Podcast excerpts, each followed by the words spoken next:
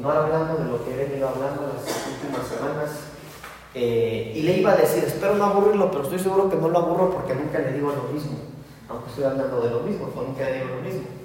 Pero el domingo yo les hablaba acerca del anillo de la justificación. Porque según lo que nosotros hemos estado hablando estas semanas, hermanos, eh, ya hemos hablado acerca de que este año va a ser un año en el que nosotros podemos ser justificados por el Señor y que tenemos abogado para con el Padre. Pero para esto vimos que el anillo, hermanos, eh, el anillo, eh, el baltus se le llama ese cinto, el cinto y la, y la vara, hermanos, son cosas que nos van a reivindicar este año, que nos van a, a justificar este año, ¿verdad? Ahora miren que es bonito porque cuando yo empezaba a hablar de esto y lo poquito que estado estudiando, hermanos, eh, en este año, hermanos, el Señor nos va a ayudar mucho a nosotros, nos va a ayudar mucho.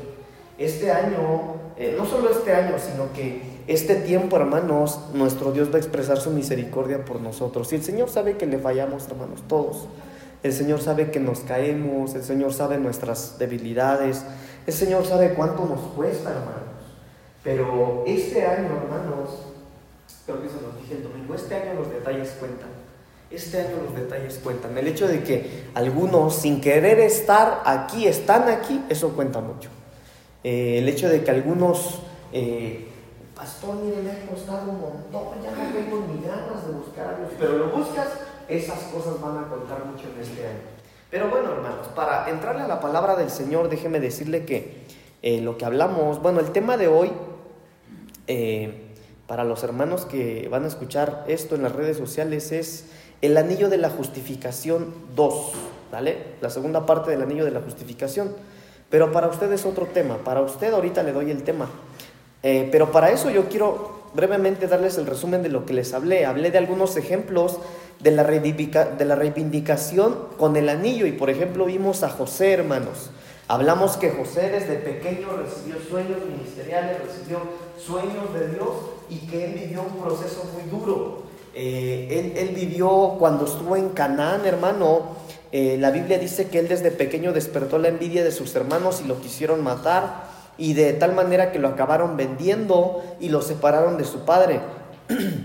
Vimos que cuando llegó a casa de Potifar, hermano, él seguía manteniendo su pureza porque la esposa de Potifar lo quiso eh, seducir, pero él pudo resistir y mantener su identidad. Después cayó en prisión por esta acción, eh, por esto ocurrido, hermanos.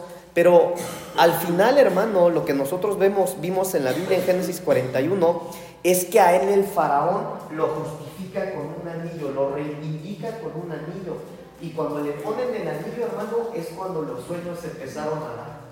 Entonces, en este año, hermanos, muchas cosas que no se habían dado se van a empezar a dar.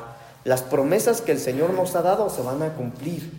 Ahora, yo les decía, hermanos, que esto hay que tomarlo con fe. De verdad, hermanos, hay que tomarlo con fe. Eh, hay que ponerle fe a lo que el Señor nos ha dicho, hermanos. Fíjense que hoy, mientras yo trabajaba, estoy trabajando solo y estoy impermeabilizando una casa, hermano. Estoy impermeabilizando arriba una casa, pero como estoy solito me puse a escuchar, ¿verdad? Y por, eh, yo siempre cargo mi iPad, a todos lados cargo mi iPad, pero hoy no me la llevé, llevaba solo mi teléfono. Dije, ni música traigo en mi teléfono, ¿qué voy a escuchar?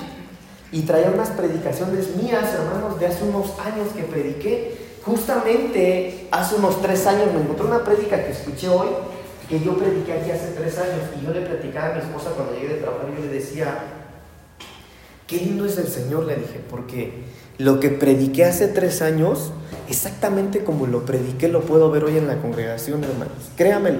Mire, hace tres años no estaba la hermana Vianney, no estaba la hermana Miguel, no estaba el hermano Marco. ¿Ya estabas tú, Dani, hace tres años? Tampoco estaba el hermano Dani. El hermano Luis andaba de vacaciones, porque ya había venido y andaba en el mundial en ese tiempo. Y, y bueno, muchas cosas pasaron en tres años, hermanos, pero en esa predicación que yo estaba escuchando, todo lo que yo estaba escuchando, eh, escuchando hermano, que, hace tres años, un poquito más tal vez, yo estaba predicando en este lugar, yo estaba predicando acerca de lo que el Señor nos iba a traer, nos iba a traer acá a la casa. Hermanos, para los que no llevan mucho tiempo, hace tres años esta iglesia no era lo que es ahora. En todos los aspectos, en el color, en el local, en la puerta, en lo de allá arriba con los niños. En tres años pasaron muchas cosas. Pero mientras yo escuchaba esa predicación, yo le dije, gracias Señor, porque pasó, pasó. Y mire, hermano, va a decir, pues qué egocéntrico que hasta él mismo escucha sus predicaciones. No las escucha, hermano. Pero le voy a decir por qué. Eh, mire, mi, amor, mi, esposa me ama, me ama, ¿sabe? Pero me ama tanto que ella me dice mis cosas, hermanos. Me dice mis cosas. Entonces ella sabe que yo escucho mis prédicas, pero como yo amo a mi esposa también, yo le digo, le di la razón por la cual yo escucho mis predicaciones. Hermano, yo delante del Señor, como Él está en medio de nosotros, yo quiero decirle a usted algo. ¿Sabe por qué escucho mis prédicas? No por ego, no por ego. Porque a mí me ministran las predicaciones que yo predico. Suena más egoísta, hermano, que me como ministrado con lo que yo predico, perdón, hermano. Yo. Y por otro lado, hermanos, cuando yo escucho algo que a mí no me ministra, que yo prediqué, para mí eso es un semáforo de alerta. Le voy a decir, ¿por qué, hermano? Porque todo el que habla de Dios habla vida. Por eso es lo ideal. Que tiene que provocar algo. A menos que esté enseñando o dando una conferencia. Pero todo aquel que predica, hermano, incluso, miren cómo me estoy desviando, ni siquiera he empezado a predicar. Pero hay una parte de la línea que dice que aquel que predica y que no se angustia por lo que está diciendo de tal manera que el Espíritu Santo toque los corazones, lo deje de hacer. Bueno, ya no sé por qué le estoy diciendo todas esas cosas. Ok, pero otro ejemplo de los que vimos es Zorobabel. Y vimos que este, hermano, que Zorobabel, Dios lo tomó en algún momento, aunque había nacido en Babilonia, y le dijo, bueno, tú eres de Babilonia, pero aún y con eso yo te voy a hacer, voy a hacer de ti un sello para sellar. Voy a hacer de ti un gobernante para que tú puedas liberar a los tuyos. Y también Dios lo hizo, hermano, con un anillo, con un anillo. Entonces nosotros en este tiempo, hermanos, en este tiempo nuevo, nosotros podemos ser ese anillo para llegar a aquellos que aún no han eh, llegado al propósito del Señor. También hablamos de Job y vimos, hermanos, que Job en el capítulo 42 Dios le quitó su aflicción y Dios lo consoló de todo el mal que le había ocurrido. ¿Cómo? También cuando le pusieron un anillo. Entonces, este año hay consolación y en este año hay tantas cosas, hermano. Después vimos al hijo pródigo. Y aquí en el hijo pródigo, hermano, vimos un montón de cosas. Vimos que aunque había sido un despilfarrador, que dejó la cobertura, que dejó la casa del pan, que dejó Jerusalén, que terminó mal. Bueno, pero vimos, hermanos, que a este lo reivindicaron, lo justificaron también con un anillo y le pusieron nuevas ropas, lo cubrieron porque andaba desnudo. Le dieron un nuevo alimento. Y mire, tantas cosas que vimos. Y por último, hermanos, vimos a Mardoqueo, ¿verdad? Y lo que vimos nosotros con Mardoqueo, hermanos, es que a Mardoqueo, cuando le pusieron el anillo, por la fidelidad al rey, a este lo promovieron lo promovieron a otras alturas, lo promovieron a nuevos puestos. Ok, prácticamente de lo que yo le hablé, hermanos, es de las promesas de Dios. Esas son las promesas de Dios con el tiempo de la reivindicación en el anillo. Entonces, para los que nos, escuchan en las redes sociales, el tema es el anillo de la justificación 2. Para usted no. Para usted el tema de hoy es el proceso de las promesas. Ahora, el proceso de las promesas. ¿Por qué es necesario que yo les hable de esto, hermano? Porque yo les aseguro que todos tenemos promesas de Dios. Todos. Todos tenemos promesas de Dios. Pero de repente esas promesas no llegan o, de repente, aunque tenemos promesas de Dios, no sabemos qué hacer, solo sabemos que tenemos una promesa de Dios. Entonces yo quiero hablarle acerca del proceso de las promesas. Y para esto, hermano, les voy a hablar de lo que está en primer libro de Reyes capítulo 18. Ahí en el capítulo 18 del primer libro de Reyes, hermanos, la Biblia habla de acerca de. Eh, la Biblia habla acerca de, de Elías. Y ahí en el capítulo 18, en el versículo 1, lo primero que dice, si no me equivoco, hermanos, es que Dios le habló a Elías y le dijo: Tienes que irte a ver al rey Acaz y le vas a decir que va a volver a llover. Si dice eso, ayúdenme, por favor, el versículo 1. Hágalo, por favor. Más tarde, durante el tercer año de la sequía, el Señor dijo a Elías, preséntate ante el rey Acab y dile que pronto enviaré lluvia. Entonces Elías, Elías fue a ver al rey Acab. Gracias. Entonces, mire esto, hermanos. El versículo 18 de este, de este eh, capítulo, el capítulo 18, el versículo 1 empieza diciendo que Dios le habló a Elías. ¿Quién era Elías? Un profeta. Un profeta. Y, y Dios le da a Elías la promesa de que va a volver a llover. Ahora, déjenme darle el contexto, hermano. La Biblia dice que llevaba mucho tiempo sin llover en la tierra. Mucho tiempo. Sin embargo, Dios le, da, le habla y le dice, tienes que ir a ver al rey y le vas a decir que va a volver a, a llover. Ahí Elías recibe una promesa. Sin embargo, cuando usted sigue leyendo, usted va a ver que la Biblia dice que muchos no creían. Incluso, hermanos, si usted sigue leyendo, después viene una situación con Elías, con los profetas de Baal, de tal manera que Elías tiene que ir y esconderse. Pero una de las cosas que lo llevó a esconderse también es porque él había prometido algo, que él había hecho una promesa. Y esa promesa que Dios le había dado, que él había hablado porque Dios se la había dado, muchos estaban diciéndole, estás loco. ¿Cuánto tiempo llevas sin llover y tú dices que va a llover? ¿Qué te pasa? Si hay sequía terrible. Entonces, hermanos, eh, la Biblia dice, mire, vamos a ahí mismo, Primera de Reyes 18, 41 al 44. Mire esto, hermano. Versículos 41 al 44.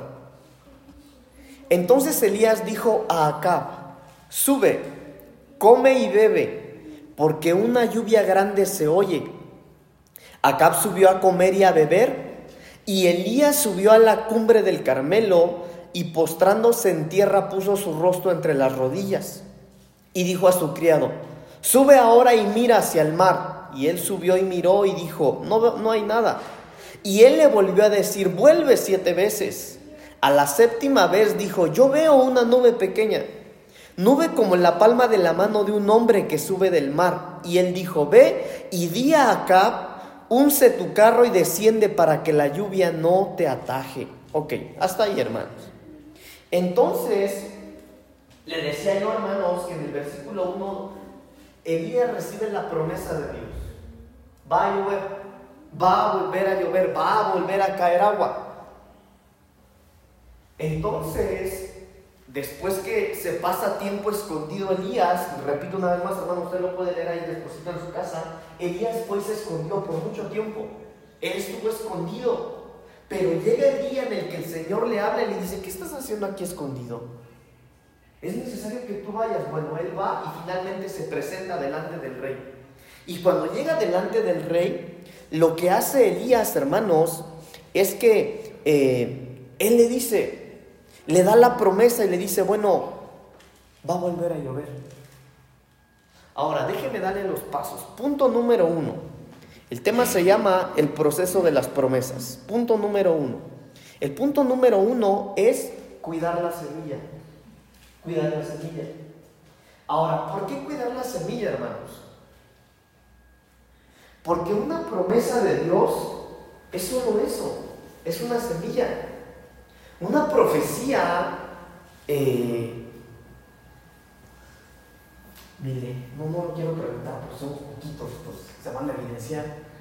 Pero si a usted le han dado una profecía o ha recibido una promesa de Dios, no me lo tome a mal.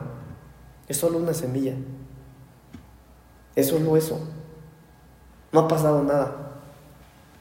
Por eso es importante que nosotros cuidemos la semilla. ¿Por qué? Porque si usted no cuida la semilla, mire, veámoslo de una manera literal. Usted puede, digo, yo no sé mucho de campo, pero supongamos que siembras ahí la semillita y te vas. Te puedes ir a dormir, te puedes ir a comer, bla, bla, bla, bla, bla, bla. Pero ¿y si cuando tú te fuiste llegó un, un ave y se llevó la semilla? No la cuidaste. Y si se te pasaron los días y se te olvidó echarle agua, uy, Dios. casi me persino. Ah, sigamos, hermanos. Entonces, si, si, pasaron los días y usted no le echó agua, no, no cuidó la semilla. Entonces es importante que nosotros sepamos, hermanos, que lo primero que debemos de hacer con una promesa de Dios es cuidarla. Y con cuidarla me refiero, hermano, hermanos, a tener presente que es Dios quien nos dio esa promesa. Ahora, ¿por qué debemos de cuidarla, hermanos? Porque en el mundo, aquí en, en, la atmósfera donde nosotros vivimos, hermanos, siempre todo va a atentar contra los principios de Dios. Dios te da la promesa de que, Él te va a ayudar financieramente y, justo ahora te corren del trabajo. Dios te da la promesa, eh, no sé, que, que Él va a llevar a tus hijos, que Él va a llamar a tus hijos y que tus hijos le van a servir. Y aunque tus hijos venían al culto, ahora ya ni quieren venir. Entonces, hermanos, nosotros debemos de cuidar la semilla, creer en la semilla, creer con todo nuestro corazón. Eh, mire, cuidar la semilla. Ahora, mire el ángulo que le voy a dar. Ahí mismo en Primera de Reyes 18, del versículo 32 al 35, hay algo bien interesante que yo me encontré. Mire lo que dice ahí, hermano, versículo 32 en adelante. Edificó con las piedras un altar en el nombre de Jehová. Después hizo una zanja alrededor del altar en que cupieran dos medidas de grano. Preparó luego la leña y cortó el buey en pedazos y lo puso sobre la leña y dijo, llenad cuatro cántaros de agua y derramadla sobre el holocausto y sobre la leña. Y dijo, hacedlo otra vez. Y otra vez lo hicieron. Dijo aún, hacedlo la tercera vez. Y lo hicieron la tercera vez. De manera que el agua corría alrededor del altar y también se había llenado el agua de la zanja. Ok. Ahora, ¿cuál era la promesa que Dios le había dado a Elías? que iba a llover. Ahora, si usted lee, hermano, usted va a darse cuenta que había mucho tiempo que no llovía. Incluso cuando, esto se los dije yo, hermanos, en la doctrina del servicio, cuando yo estudié esto, yo vi que en ese tiempo el agua era más cara que cualquier alimento. El agua era más cara que cualquier bebida en ese tiempo, porque no había, era escasa. Pero como Elías sabía, hermano, que iba a volver a llover, él usó agua. Él usó agua. Ahora, Él estaba sembrando algo. Él estaba sembrando algo.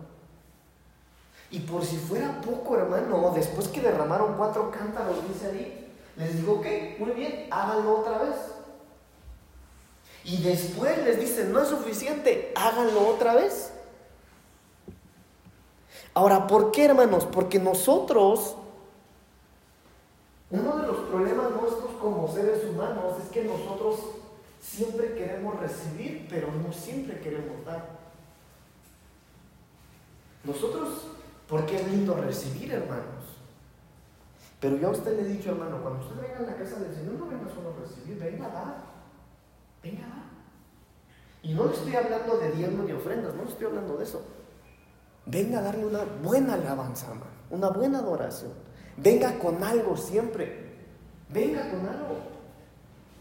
Entonces, hermanos, lo que yo veo aquí es que lo que hizo Elías es que él estaba sembrando algo. De tal manera que aunque el agua era cara, hermana, hermanos, que aunque el agua era cara, él dijo, no me importa, yo voy a, aunque sea caro, yo lo voy a hacer. Porque él estaba cuidando su semilla. Él estaba, hermanos, confiando en el Señor. Ahora, déjenme avanzar, hermanos. Miren. Después que esto lo hace, porque esto lo hizo ofreciendo el sacrificio, ¿verdad? La Biblia dice entonces, hermanos, que Jehová le contestó, que él consumió el agua. Bueno, el Señor respondió.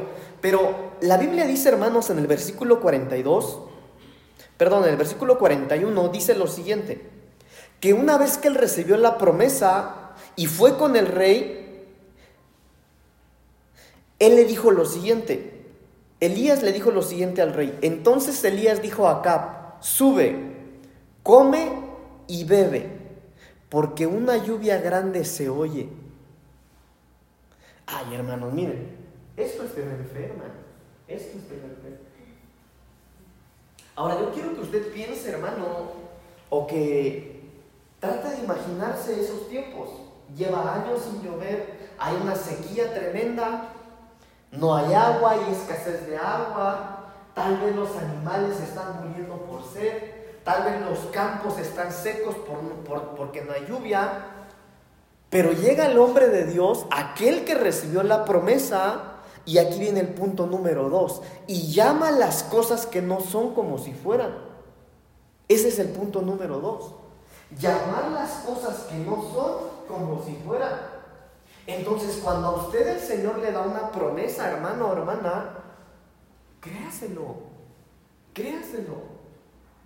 Llame las cosas que no son como si fueran. Porque de tal manera lo creía Elías, que miren la instrucción que Elías le dice al rey, bueno, no, tú tranquilo, sube, come, ve, bebe, disfruta. Porque la lluvia, porque una lluvia grande se oye. Ahora mire esto, hermano, porque este versículo yo se lo he mencionado las semanas pasadas. Mateo 12:37, porque por tus palabras serás justificado y por tus palabras serás condenado. Yo les decía las semanas pasadas, hermanos, que en este año nosotros tenemos que ser bien cuidadosos con lo que nosotros hablamos.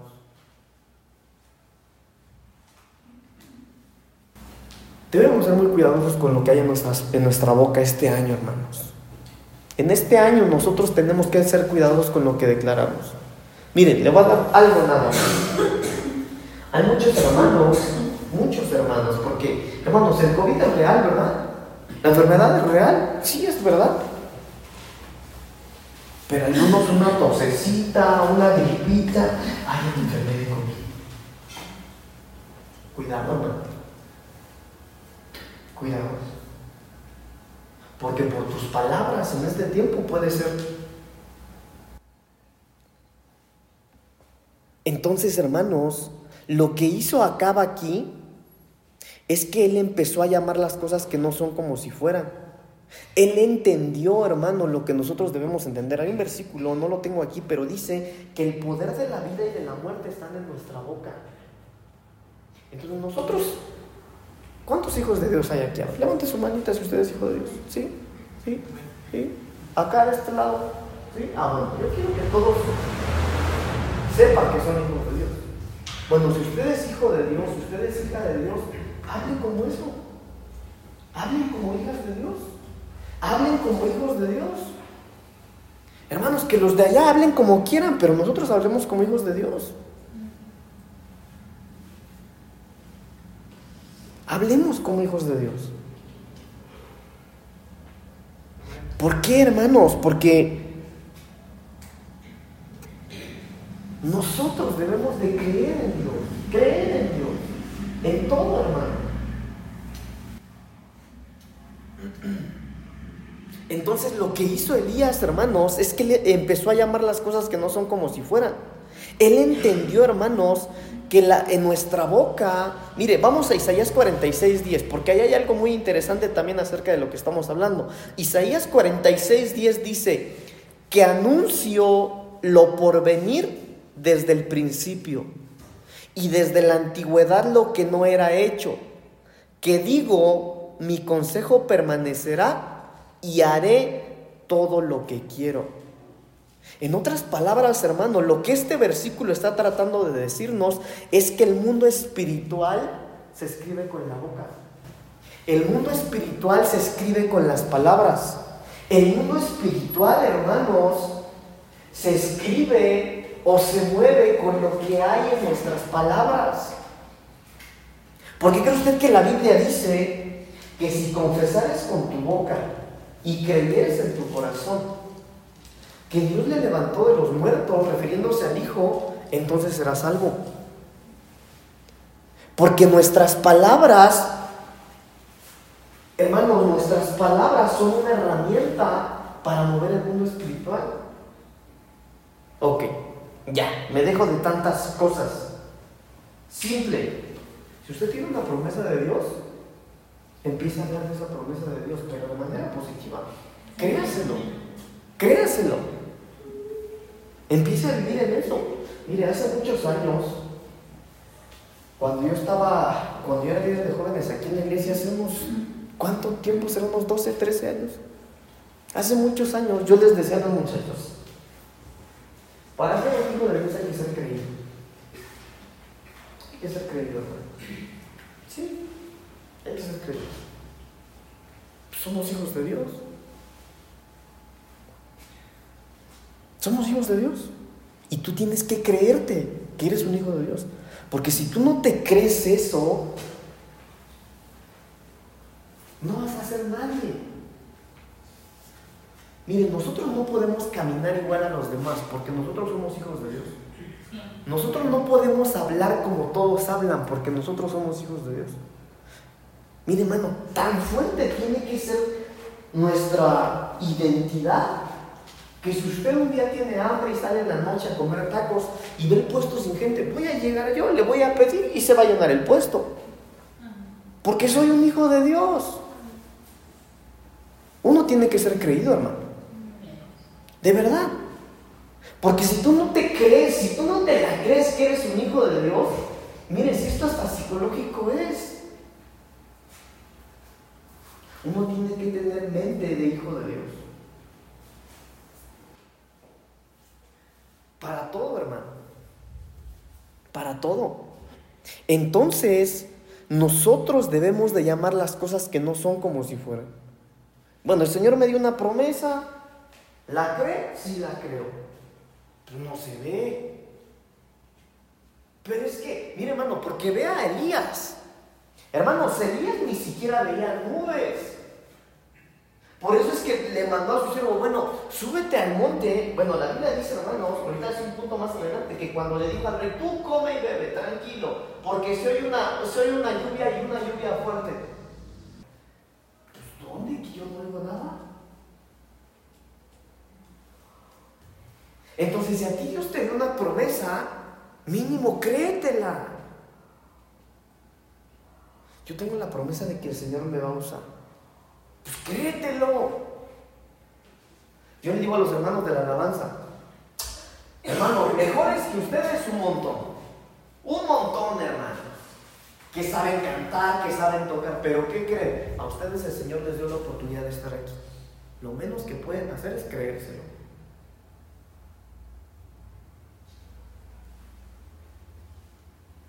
Hermano, necesitamos creer en lo que Dios habla de nosotros, vernos como Dios nos ve. Si nosotros nos viéramos como Dios nos ve, hermanos, ah, seríamos muy distintos. Seríamos muy distintos. Entonces, el punto número dos es llamar las cosas que no son como si fueran, creérnoslo. Si Dios lo dijo, oiga, no se lo dijo su pastor, se lo dijo Dios. Dios se lo dijo.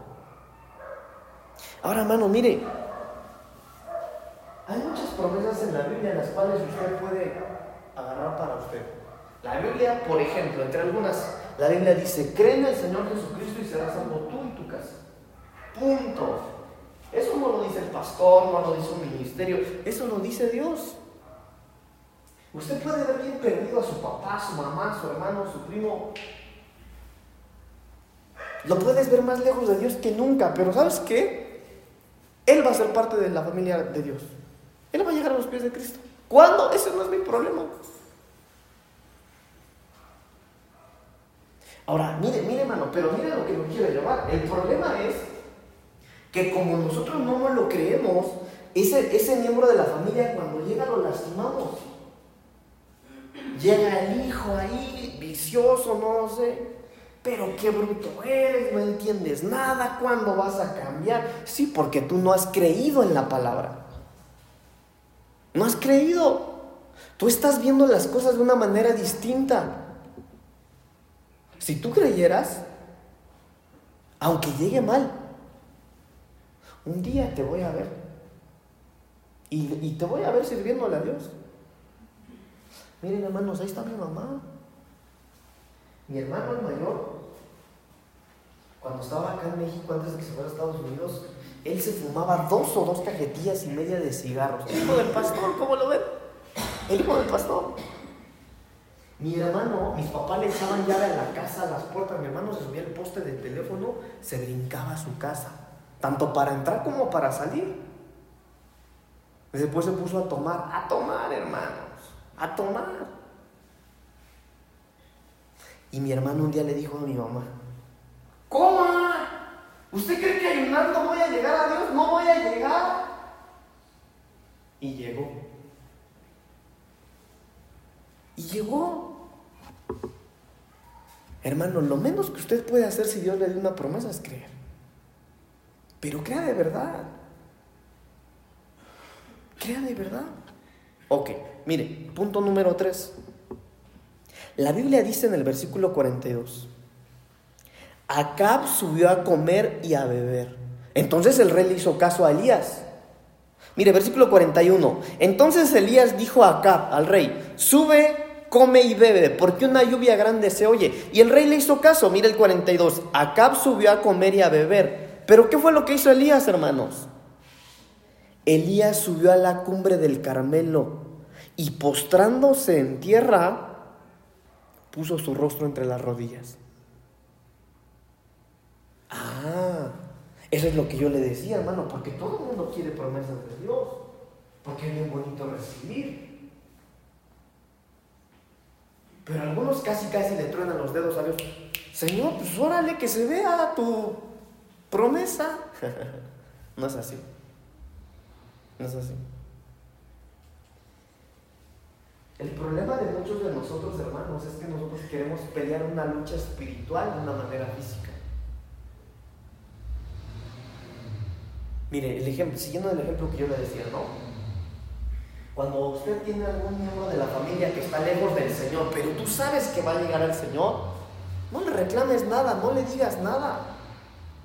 ¿Quieres pelear? Pelea, pero es una lucha espiritual, no es física, es espiritual.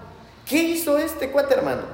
En lo que el rey se iba a echarse su vinito, su, no sé, su banquete, ¿eh? Le subió al monte. ¿Cómo no, hermano? Ah, yo entiendo Elías. Yo lo entiendo. ¿Y sabe por qué lo entiendo, hermano? Porque nosotros los ministros, mire, hermano, yo, yo soy loco, hermanos. Yo hago un montón de locuras. Un montón de locuras. Algunas cosas se las platico y muchas otras no. Pero ¿sabe por qué entienden ellas? Porque a veces uno en el fluir del Espíritu Santo dice cosas. Empezamos a ministrar y bla, bla, bla. Y cuando uno se da la vuelta, ay Dios mío, pues ayúdame, Señor, porque eso fue lo que le pasó a ellos. Entonces, cuando el rey va y come y bebe, Elías se sube, se postra y levanta un clamor. Él entendió, hermanos, que la lucha no era física, que era espiritual. Entonces, si usted tiene una promesa del Señor, créala, sí. Pero métase con Dios. Intime con el Señor. Porque si usted no lo hace, entonces usted podría estar más enamorado de la promesa que de aquel quien le hizo la promesa. Y no es así. No es así. Entonces el punto número tres es orar. Orar. Mientras Acab subió a comer y a beber, Elías subió al monte a clamar. Pero hay una manera en la que Elías clamó, y esto lo dice en Santiago capítulo 5, versículos 17 y 18. ¿No cree usted que Elías subió y hizo una oración como, no, no, no, Elías clamó de alguna manera? Mire lo que dice Santiago 5, 17 y 18. Elías era hombre, hombre sujeto a pasiones semejantes a las nuestras. Ay, hermano, mire. Elías pecaba pues, Elías fallaba y tenía promesas de Dios. Pero mire esto, y oró fervientemente para que no lloviese y no llovió sobre la tierra por tres años y seis meses. Y otra vez oró y el cielo dio lluvia y la tierra produjo su fruto. Ahora, esta palabra fervientemente, que es la manera en la que Elías oró, significa pasión, significa ardor, entusiasmo, exaltación, actitud. En otras palabras, hermanos, cuando está la promesa de Dios, usted no puede orar de una manera común. Mire, hermanos, usted tiene una promesa de Dios que aún no se le ha cumplido, todos los hermanos pueden orar de una manera común. Usted no. Usted no. Usted no puede orar así. No, hermano, clame.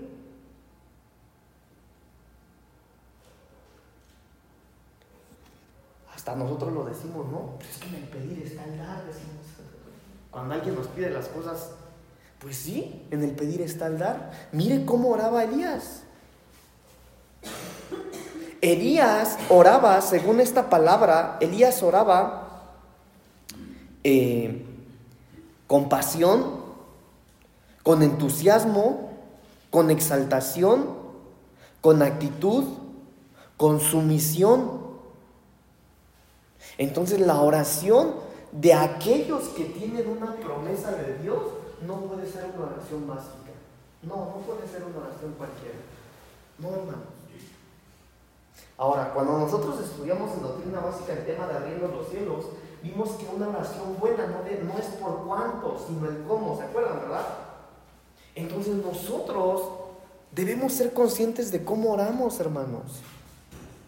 Pero entonces si hay una promesa, oremos con pasión, oremos con entusiasmo, con exaltación, con actitud, con sumisión. Porque entonces, según este punto, hermanos, sí se requiere una vida devocional para tomar la promesa que Dios nos ha dado.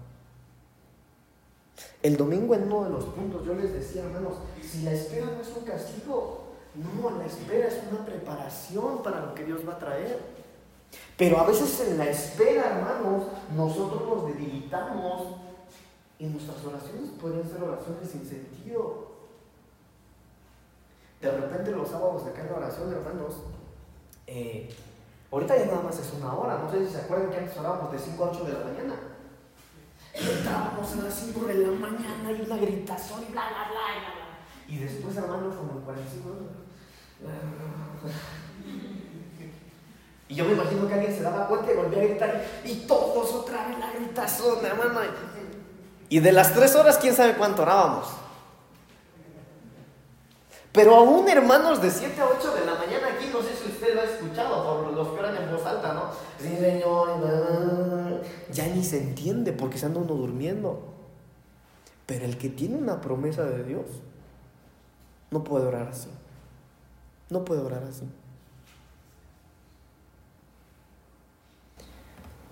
Uno pelea, hermano. Uno pelea.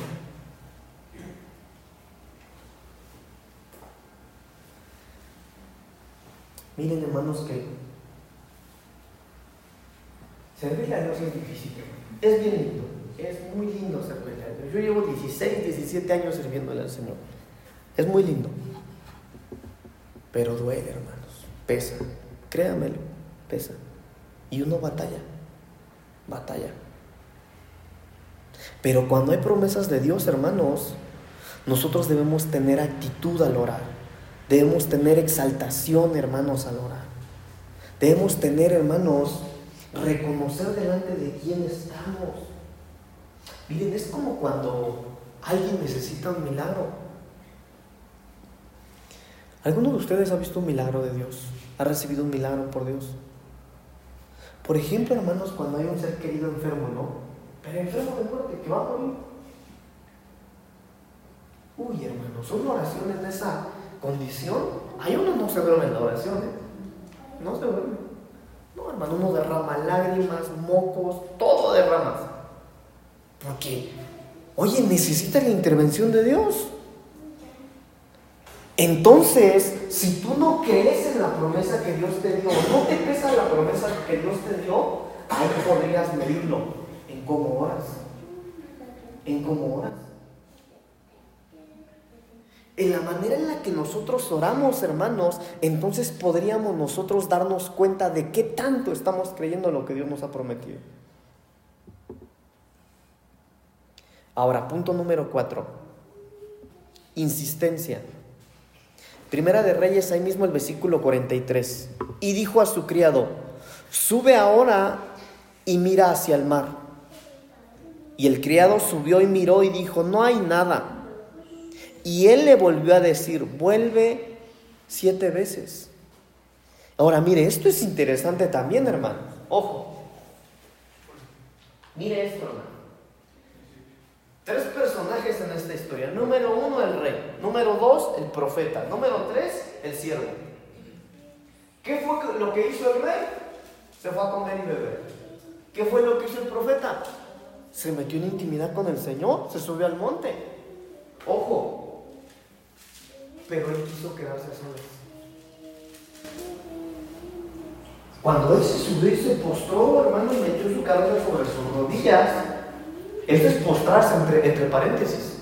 Cuando usted busca la palabra postrarse, es pegar tu cabeza al suelo y la cabeza así, hermano. Eso es postrarse. Cuando él se postró, lo quiso hacer a solas, porque a él lo mandó a otro lado. Le dijo, tú ve y, y dime qué es lo que ves en el mar. No hay nada, le dijo. Nada. Me imagino, hermanos, que Elías se volvió a rascar la cabeza. No, no estoy llorando como tengo que orar, Padre. No está funcionando. Pero insistió. Ahora, mire, hermano, analicemos. Analicemos. Comprendamos la, la, la, la lectura. ¿Qué le dijo después? Vuelve siete veces. O sea que el siervo fue al mar por segunda vez tampoco hay nada. Pues vuélvete a ir. Tres, no hay nada. ¿Qué quieres que vea? Ve otra vez. Cuatro, no hay nada. Cinco, ya te dije que no hay nada, Elías. Seis, insistencia. ¿Por qué, hermanos? Porque las promesas de Dios no son promesas de un hombre. Hay una frase que yo escuché hace muchos, muchos años que dice, a la, medida de tus sueños conocerás a tu Dios. Porque, y, yo de ahí saqué una prédica hace muchos años también, y yo hablaba de que dentro de una misma congregación hay distintos dioses, porque muchos conocemos a Dios de acuerdo a nuestra manera de pensar. Algunos creen en milagros, otros no. Algunos creen que Dios les puede proveer, otros no. Unos creen que Dios sí los puede cuidar del COVID, otros no. Pero a la medida que tú conoces o que tú crees en Dios, es la, es la medida en la que tú vas a recibir de Dios. Pero este insistió. Y eso es lo que nosotros debemos de hacer cuando hay una promesa de Dios. Señor, llevo 15 años orando por lo que tú me prometiste, Señor. Está bien, te dice el Señor. Sigue orando. Señor, pero yo llevo 15 años y la hermana fulanita que llegó, ya le respondiste, Señor, sí, tú sigue orando. Señor, pero tú sigue orando, sigue insistiendo. Y ahí, hermanos, es donde nosotros debemos de confiar. Yo platicaba con mi mamá hace, creo que la semana pasada o esta semana, no recuerdo, acerca de Saúl. Lo estábamos criticando. no, ¿sabe qué platicábamos? Con mi mamá platicábamos y decíamos, a la hermana Larita le hubiera encantado ver a Saúl en el hombre que se ha convertido. La hermana Larita era la abuelita de Saúl. Nadie de su familia venía más que la hermana Larita y traía de la manita a Saúl. Desde niño lo veía. Y la hermana soñó, pidió, deseó algún día ver al, al hombre que está convertido ahora. Porque lo vio tocar, pero no lo vio como lo que es ahora. Pero hay que insistir, hermano. Oiga, si Dios lo prometió, Él lo va a cumplir. Él lo va a cumplir. ¿Cuándo? Eso es problema de Él. Pero lo va a cumplir. Descansa en el Señor en que Él lo va a cumplir. Tú insiste. Tú haz tu parte. Haz tu parte. Sigue creyendo, sigue confiando, sigue insistiendo. Mire, me llama la atención que en Lucas La Biblia dice, ¿quién de ustedes si tiene un hijo y le pide un pan le van a dar eh, una piedra? Dice. Y si les pide un pez, una mojarrita, le van a dar una víbora. Pues si ni ustedes, que son malos padres, van a hacer eso con sus hijos, menos lo voy a hacer yo. Hermanos, Dios va a cumplir sus promesas. Dios lo va a cumplir. Pero Él tuvo que insistir. Ah, pero mire hermano, la Biblia dice que el que toca se le abre. El que pide, recibe. Entonces nuestro trabajo o nuestra parte, hermanos, es estar insistiendo. Estar insistiendo, Señor, te pido por mi papá, Señor, te pido por mi mamá, Señor, te pido por la idónea, por el idóneo, por mi esposo, por mis hijos. Insistir, insistir, insistir, insistir, insistir. Es nuestro trabajo.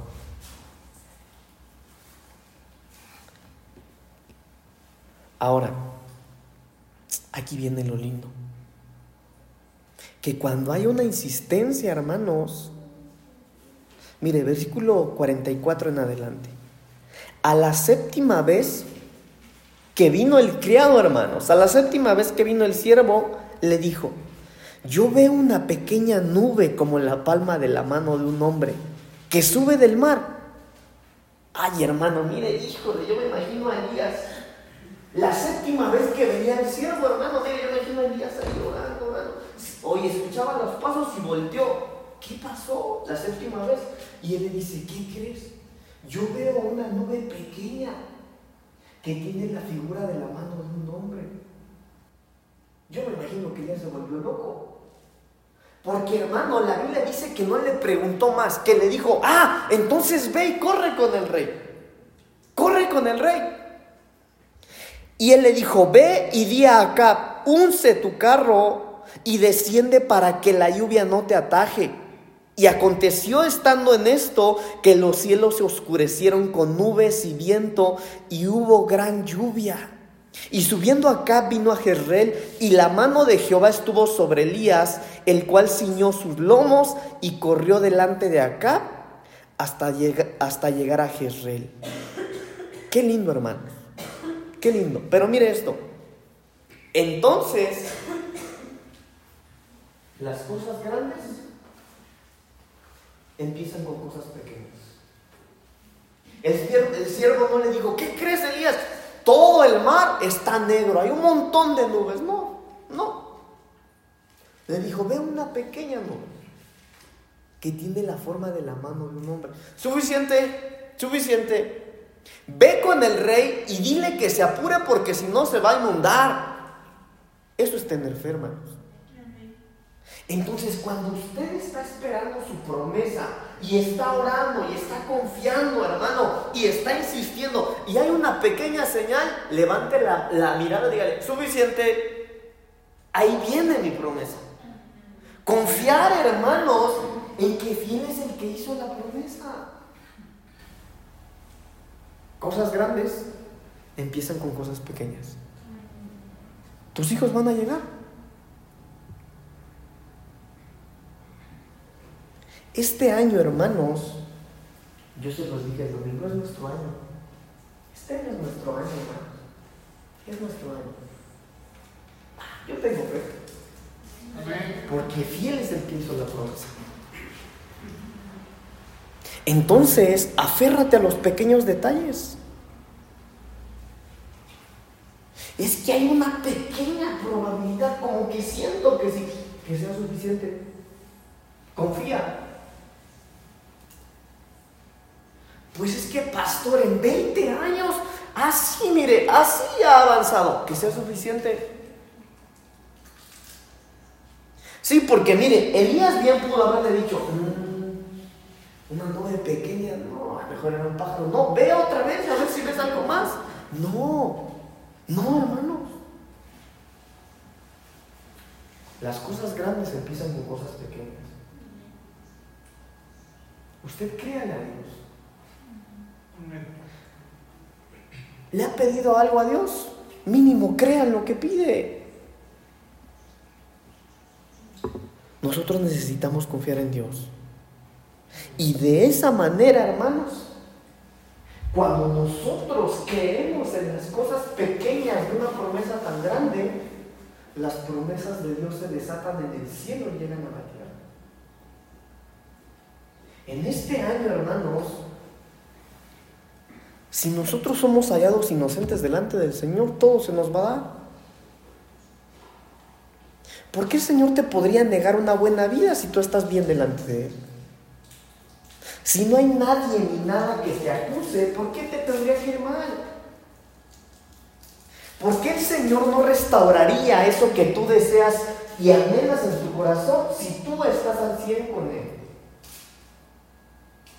A menos, a menos que esa no sea su voluntad. Pero nosotros, hermanos, necesitamos confiar en las promesas del Señor y tener presente esto que si el Señor lo dijo, Él lo va a hacer. Él lo va a hacer. Él lo va a hacer. Y cuidar la semilla. Que nada atente contra la semilla que el Señor puso en ti. Si el Señor lo prometió, no lo dudes. Pero es una fixación. ¿no? Si el Señor puso algo en tu corazón, no lo dudes. Él lo va a hacer. Él lo va a hacer.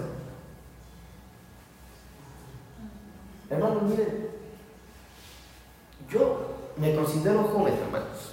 Yo les dije que tengo 34, aún no, en febrero, ¿verdad? Cumplo 34, mi amor. Estoy joven, hermano, ni a 34 llego, fíjense. Pero yo empecé a servirle al Señor a los 16, casi a mis 17. Y llevo más años sirviéndole que no sirviéndole. Y usted no tiene idea, hermano. Pero a mí Dios me cumple hasta mis caprichos. Créanmelo. De verdad, hermano. A mí me los cumple el Señor caprichos. Mire, yo vi apenas en las redes sociales que dice una frase que decía, Dios cumple los anhelos de tu corazón, no tus caprichos. Yo dije, mentira. A mí el Señor me cumple mis caprichos. Me los cumple, hermano. Y no porque yo soy bueno, no lo soy. No. Hermano, pero yo le sirvo al Señor.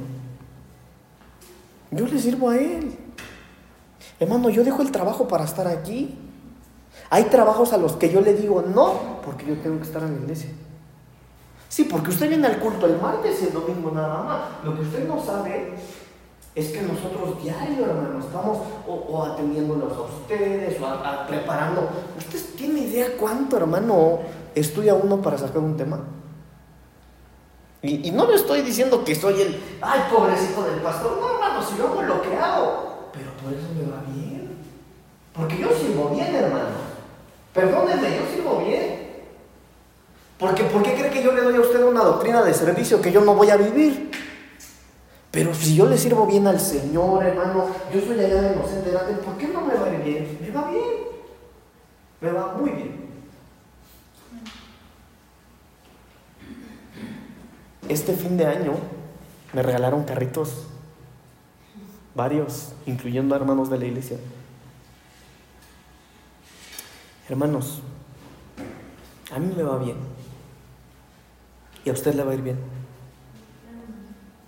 Porque así como está la cabeza, tiene que estar el cuerpo. Pero para eso hay que creer en las promesas del Señor.